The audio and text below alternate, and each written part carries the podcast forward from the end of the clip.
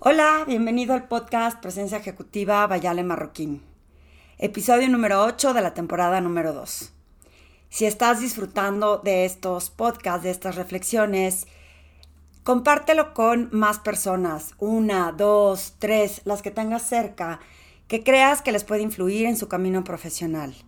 Ayúdame a llegarle con estos mensajes de aprendizaje a más personas que estén interesadas en hacer un camino de transformación. Recuerda que me puedes escuchar en Spotify, iTunes. Además, estamos compartiendo cuando hay entrevistas live el video en YouTube. Espero que lo disfrutes y si quieres más información, recuerda que puedes encontrarme en todas las redes como Ale Marroquín, en Instagram a-marroc, en Twitter a-marroquín, Facebook Presencia Ejecutiva y Liderazgo y en LinkedIn como Ale Marroquín. Y la información está en mi página web www.alemarroquín.com. En esta ocasión quiero compartir mi experiencia sobre cómo coachar cuando alguien no quiere ser coachado. En los últimos eh, meses he tenido la fortuna de crear mucho contenido para plataformas como Ubits, que es una plataforma colombiana que vende contenido para poder transmitir eh, apoyo y desarrollo, cursos en diferentes temas a diferentes empresas para llegar a más personas y que sea más sencillo que la gente pueda tener acceso a esta información. También me, eh, me tocó eh, compartir conferencias en la Semana Internacional de la Mujer, que no sé si escuchaste el podcast pasado, tuve a Geo González hablando un poco sobre el tema de su camino como mujer en el mundo deportivo y en la conducción de deportes. Y me pareció súper interesante porque eh, la narración con Geo siempre es disfrutable. La siguiente semana estaremos eh, compartiendo con Ana Jimena de Ser Sana en su camino de los retos y la resistencia al cambio de su proceso como ella trabajó en una empresa y cómo eh, logró emprender un negocio que está teniendo mucho éxito como Ser Sana. Y en este proceso que he estado intentando comunicar más el tema de por qué es importante hacerte curioso, de por qué es importante hacer preguntas para poder lograr tener mayor liderazgo, me topé con dos retos interesantes que son el de las personas que no se quieren, que si una persona no se quiere coachar, pues ¿cómo lo vas a coachar si no quiere? Eh, hace tiempo le pregunté a mi hermano que cómo podía compartir como para iniciar a mi hijo de 19 años que empezara a meditar, que me parece una herramienta súper valiosa, sobre todo pues alguien que está buscando ser un deportista de alto rendimiento, cómo puede ponerte en tu centro para confiar en ti, en tus fortalezas y dar lo mejor de ti. Y eh, sin hablar de un atleta de alto rendimiento, también se los recomiendo a todos los profesionales y se los recomiendo. No es una obligación, simplemente comparto lo que en mi opinión sí funciona para tener más calma y dejar de ir en automático y en autopiloto. Y mi hermano me contestó que si era muy difícil que yo le dijera que meditara si él no quería. Y tocó un punto bien importante, porque en este caso mi hijo me dijo que sí, que sí quería explorar la herramienta y le he estado mandando información de personas que ahora se dedican a llevar esta parte de mindfulness y de meditación a los deportistas para estar más conscientes. Y me he hecho alianzas con personas que, que pueden tener esta herramienta para enseñar a la gente a tener esta calma y esta presencia. Y sobre todo porque en el principio de mi carrera, descubrí que cuando yo estaba muy emocionada por compartir lo que yo estaba segura que funcionaba, mucha gente me decía, ¿y tú por qué me vienes a decir a mí lo que yo tengo que hacer si, si yo siento que lo estoy haciendo bien? Y tenían razón. Yo no puedo llegar a apoyar a alguien, a pedirle o a decirle, oye, observo que puedes cambiar en tal cual cosa, si esa persona ni siquiera está consciente de que puede mejorar o de que tiene que tener algún cambio para su desarrollo profesional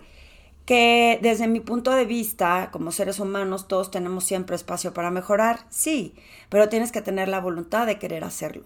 porque eh, puedes ir con la mejor nutrióloga del mundo y si tú no ejecutas las acciones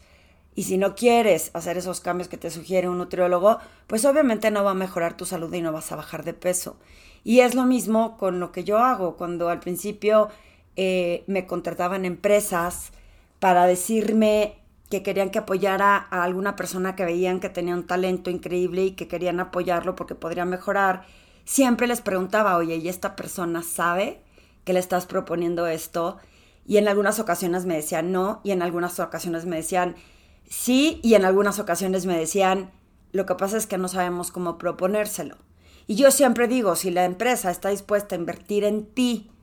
en tu talento, pues, eh, pues debes de sentirte orgulloso, más allá de pensar por qué quieres que tenga un coach o por qué crees que estás mal porque te ofrecen un coaching. Eh, ¿Por qué un equipo de fútbol tiene un coach? No nos hacen mal los jugadores, al contrario, tienen una guía que objetivamente puede estar observando lo que tú en la ejecución no logres ver.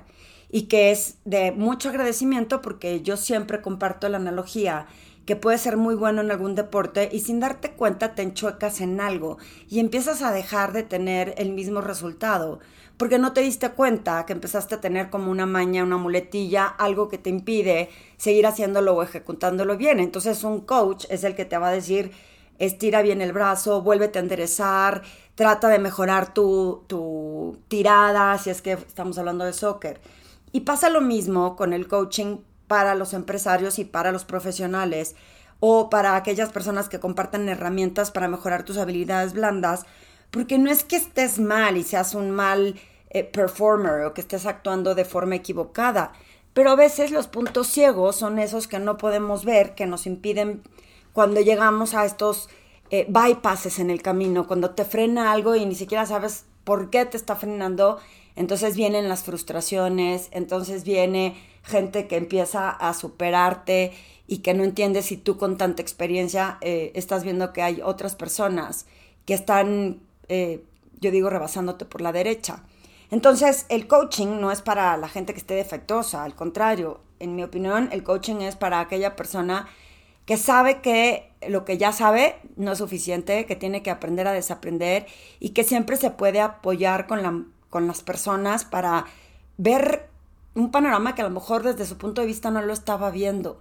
Yo puedo tener seguridad de que lo que yo creo que estoy entregando correctamente a lo mejor alguien de fuera me ayuda de forma más innovadora a ver algo diferente. Y en ese sentido, eh, hay una frase que me compartió una clienta que están usando para el programa de mentoring de mujeres dentro de su organización de Benjamin Franklin, que es, eh, dime qué hacer y se me olvida. Enséñame y quizá recuerde, pero involúcrame y vas a ver desarrollo. Y me parece que es lo mismo. Si yo te digo qué hacer, si yo te digo que hagas algo, pues se te va a olvidar, porque en, en tus prioridades yo no te puedo decir que hagas lo que yo sugiero que esté bien. En enseñar, lo que descubrí es que cuando yo daba cursos, muchas veces la gente pues obtenía las herramientas, la pasaba bien ese día y al día siguiente volvía a hacer exactamente lo mismo que un día anterior del curso, porque es bien fácil volver a encaminarte en tus rutinas y tus costumbres y yo les llamo zonas de confort. Y entonces enseñar está bien siempre y cuando tengas claridad de que la herramienta la tienes que usar y practicar y activar para que funcione. Pero cuando involucras, cuando haces coaching, cuando sugieres lo que en tu experiencia puede funcionar, cuando un coach te ayuda a ver lo que tú no puedes ver, pues hace un trabajo de transformación mucho más poderoso. El tema es que eh, la gente quiera, porque les repito, en aquel entonces yo preguntaba, ¿ya les avisaste? Porque como muchos pensaban que el coaching era solamente porque tenías, estabas actuando mal, entonces se resistían a esos cambios. Entonces decían, ¿por qué me vas a venir a decir yo no estoy haciendo mal? Y la verdad es que no quiero. Y entonces es un arte el poder acompañar a las personas, poder darles sugerencias y poder hacerles ver que es su responsabilidad y que simplemente estás ahí para acompañarlos en un proceso que puede ser complicado cuando no te das cuenta de en qué puedes mejorar. Y en esta semana eh, tuve retos importantes con un grupo de personas que en teoría eh, de, les están compartiendo herramientas, no en teoría, se les está compartiendo herramientas para lo que buscan y logren hacer un cambio, transformación en su persona. Y he visto y he notado y he percibido como en algunos casos se vuelve un tema defensivo y que mm, quizá yo, después de 28 años de experiencia, me doy cuenta cuando hay una resistencia al cambio y que a esas personas, por más que trate yo de, de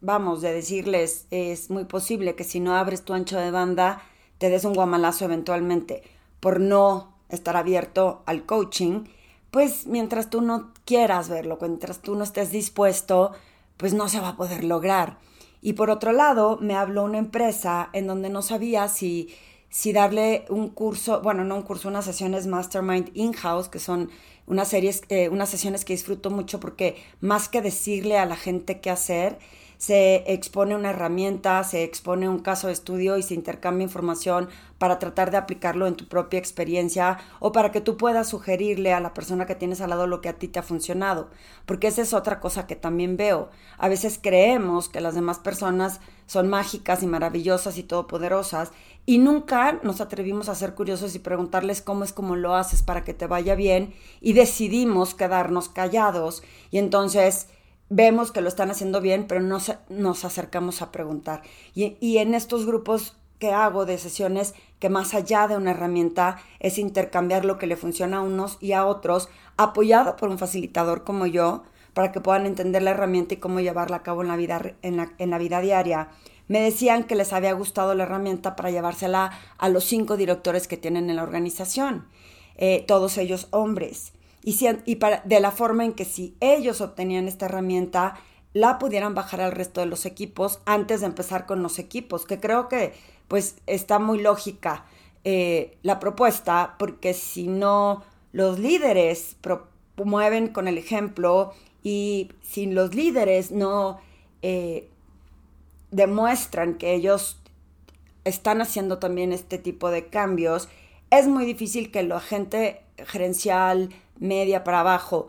tenga las herramientas, pero se frene cuando llega hacia arriba porque los de arriba no tuvieron acceso a estas herramientas. Entonces dije, claro, es, mejor trabajar con ellos para que lo podamos bajar. Pero mi pregunta fue, ¿qué tan dispuestos están eh, estos directores a recibir esta información? Porque todos sabemos que cuando ya llegas a cierto nivel, a cierto nivel de autoridad o de éxito, eh, quizá te sientas vulnerable el compartir con otras personas, el hecho de reconocer que hay cosas en las que o a lo mejor no sabes tanto o a lo mejor sabes que cometiste un error pero no te quieres exhibir con otra persona, que es, es eh, una cualidad de líder demostrar la humildad de decir, pues sí, tienes razón, tienes un punto, yo me equivoqué, o puedo aprender de ti, o podemos hacer alianzas. Sin embargo, no es tan fácil cuando hemos venido cargando costumbres en el tiempo que casi, casi que nos hace lo que yo digo, ir en automático y en autopiloto, asumiendo que somos perfectos o que por lo menos debemos demostrar que no somos débiles y no podemos demostrar en los posibles errores que cometemos hay que querer participar en un grupo como estos, en donde vas a abrir el alma, por decirlo así, en una sesión en donde cada uno va a contar sus retos y vamos a trabajar en cómo respetar que aunque no estés de acuerdo con la persona que está al lado, pues no hace malo su comentario o su sentir sobre situaciones y podemos llegar a mejores colaboraciones y podamos llegar a mejores soluciones, más compromiso con los equipos y a que logren bajarlo, porque yo decía mucho que cuando hay una campaña dentro de la organización y la gente de arriba no la actúa o la ejemplifica o la promueve o, no se nota auténtico, pues es muy poco probable que la gente de abajo la replique. Porque pues va a decir, si ellos no lo hacen, ¿por qué lo voy a hacer yo? Entonces, como sí hay que pregonar con el ejemplo, es bien importante que desde arriba, eh, que pocas veces me toca que sugieran que sea primero el director, ¿no? Como que estábamos acostumbrados a que casi siempre es, si ya es director es que ya es bueno. Si ya llegaste a un lugar de éxito, entonces quiere decir que ya eres bueno y entonces a ti no te tengo que enseñar, le tengo que enseñar a la gente que empieza, que comienza, que es más joven, que tiene puestos de menor nivel. Y resulta que pues todos somos humanos y lo más importante en la transformación de una persona es aprender a desaprender y reconocer que no lo que ya hiciste te va a seguir funcionando. Pero para eso tienes que tener apertura. Y es bien difícil coachar a una persona que no se deja coachar. Y es bien fácil poner pretextos y justificaciones porque yo le pedí a esta organización, uno, preguntarles a los directores si están dispuestos a participar en este tipo de foros, en donde van a tener que, eh, como quien dice, abrir el alma y ser honestos y poder compartir con otros directores. Porque si no quieren, pues mi delivery no va a ser bueno y el impacto que ustedes quieren generar no se va a lograr. Hay que eh, tener la voluntad de querer hacer este cambio y de participar, entender desde otro punto de vista. Y en segundo término, el hecho de que pueda reconocer que si me está asignando la empresa un presupuesto para que yo participe, la agenda de los directores suele ser muy complicada y coordinar que todos puedan a veces puede ser bastante difícil y complejo. Me ha tocado también en este grupo de personas que les dije que sus agendas son muy diversas y poder encontrar momentos en donde se respete y se honre este espacio ha sido complicado, porque algunos pueden, algunos no pueden, algunos dicen que sí y a la hora de la hora no van. Yo creo que hace poco compartí un podcast donde uno de mis amigos que participó en un programa en el ITAM dice que antes de entrar le decían, si tú no te puedes dar tiempo para ti, para tu desarrollo profesional, no puedes entrar a este programa, pero cuestiónate si estás en el lugar correcto como líder. Porque si no tienes el tiempo para ti, ¿cómo vas a proyectar o a tener ese liderazgo e influencia sobre tus equipos si ni siquiera puedes asignar ese tiempo de prioridad en ti? Y entonces, ese es un compromiso que de hoy en adelante estoy poniendo casi casi que como requisito para trabajar conmigo, que podría parecer arrogante de mi parte, pero es un compromiso en donde si tú no encuentras esta, eh, digamos, empatar tu agenda con la de otras personas y respetar y honrar ese tiempo para ti, cuestiónate si estás en el lugar correcto. Lo que le pido a esta empresa antes de mandarle la propuesta es que les comente eso. Una vez que estés dispuesto a, colaborar, es bien importante el compromiso de honrar ese espacio, de no faltar y tener un compromiso, eh, no importa la agenda que sea, que se relaciona un poco al podcast de lo urgente y lo importante. Porque si yo atiendo lo urgente, siempre voy a dejar hasta el último lo importante. Y si esto va a tener un impacto en ti como persona, es importante honrarlo. Eh, tuve, a mí, a mí me gusta ser flexible, entiendo que somos seres humanos y que la gente luego no tiene, pues no está en sus manos ciertas cosas, ¿no? Sin embargo, tuve que poner políticas de no cancelación en mis eventos. En Estados Unidos te las cobran y les vale si no pudiste ir por la razón que sea, esa la pierdes y la cobran, que es un poco como la motivación para que pues, la honres. Aquí en México le cobras a alguien una cita a la que no fue y habla pestes de ti y, y se siente agredido y ofendido. Entonces yo soy flexible y les digo que como sí entiendo que suceden cosas fuera de nuestro control, les doy creo que 24 horas para cancelarla, si no es que 48, porque si no yo me quedo también sin trabajo y porque los obliga a comprometerse a que pues si no la pierden. Si tú la cancelas una semana antes no pasa nada. Y si tú me hablas y me dices, sale, esto es una emergencia, pues lo voy a entender y no pasa nada. Pero si es, oye, me salió una junta muy importante, pues lo siento. Esa ya no se recupera. ¿Por qué? Porque tienes que honrar los espacios y lograr eh, entender la diferencia entre lo urgente y lo importante. Y eso es directamente proporcional al retorno que quieres tener, digamos, en la inversión en tu persona.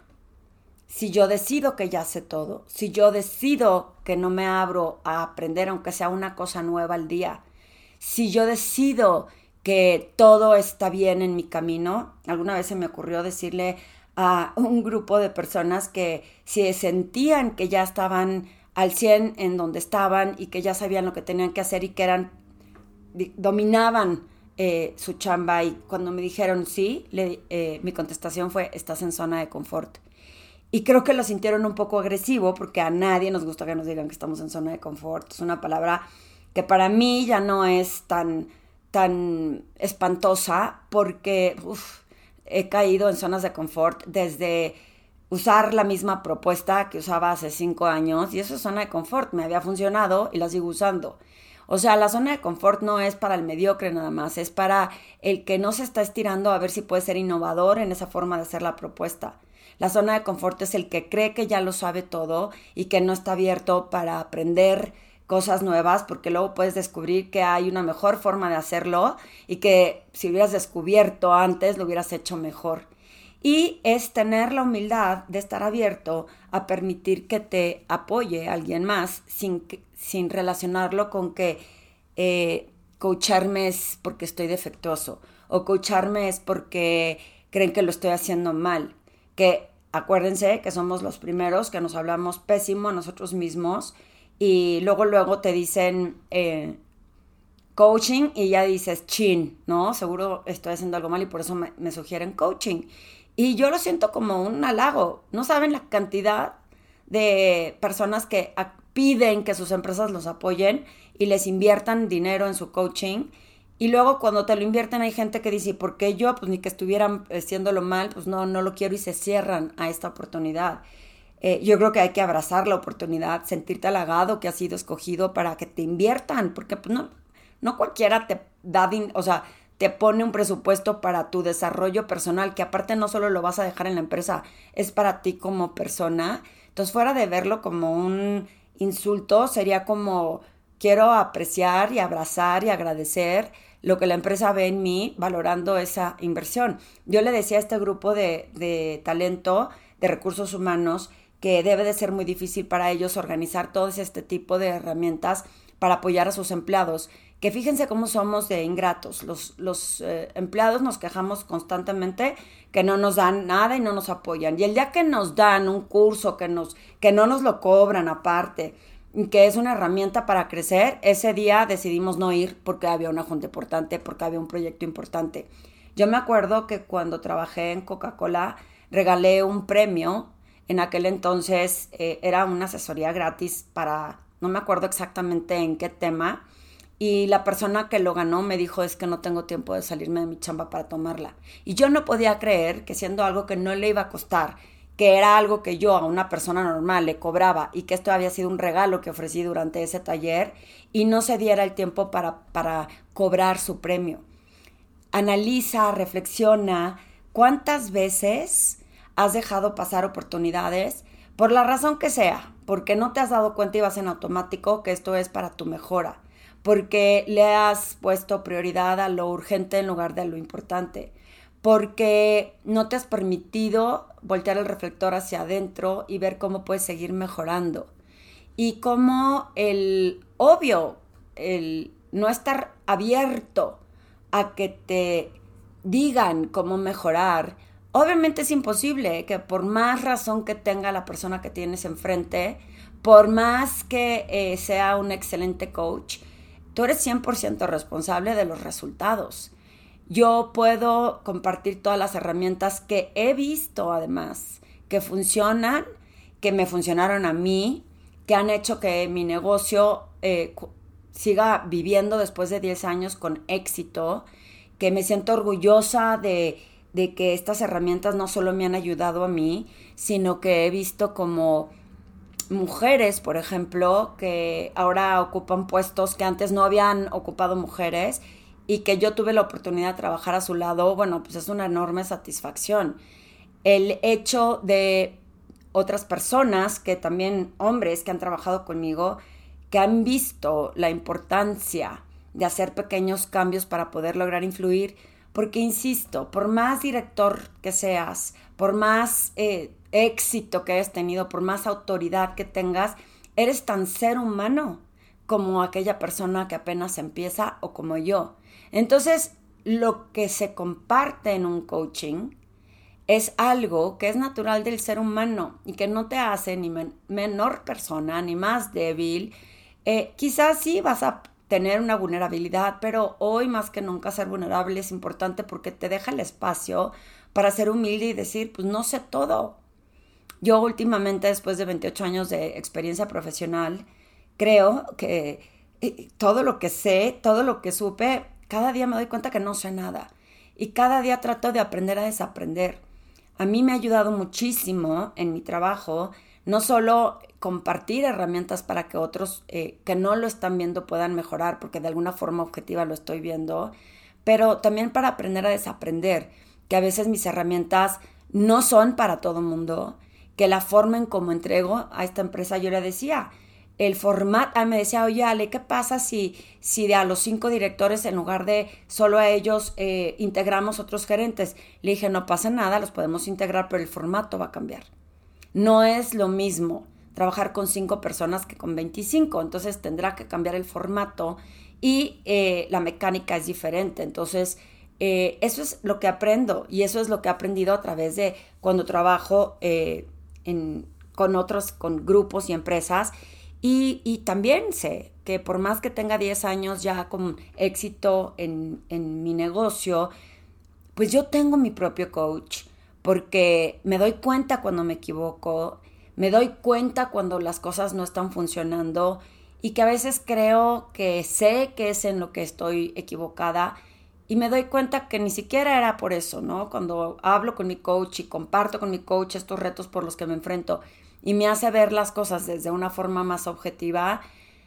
pues dejamos de hacer las cosas entre personales y lamentándonos por el querer ser perfectos. ¿Y qué aprendo? ¿Qué aprendo para el futuro? cuando cometí el error en varias ocasiones de simplemente como la empresa me contrató, llegar a impartir herramientas sin... Yo hago preentrevistas con la gente para saber qué es lo que quiere saber. Y fíjense, eh, en una ocasión no lo hice. Asumí que como ya estaba armado todo, no propuse lo de las eh, preentrevistas que hace que la gente baje la guardia y diga, oye, pues yo quiero aprender esto. Y, y me di cuenta que pues es un error que cometí que debí de haber hecho y que bueno, pues como ser humano también me equivoqué, pero me sirvió para que en la próxima propuesta me asegure de tener esa plática previa con la gente que va a estar involucrada y hacerles ver que sobre ese tema qué es lo que quieren aprender. Hacerles ver qué es lo que a ellos les gustaría y qué les impediría poder participar en un foro en donde se van a tocar herramientas sumamente importantes para lograr transmitir mejor eh, el compromiso, la colaboración y todas estas habilidades que tiene que tener un líder a través de su presencia ejecutiva. Eh, la mejor lección es saber que si yo noto resistencia, es si tú no quieres aprender, si tú no quieres enflacar, si tú no quieres y estás dispuesto a cambiar,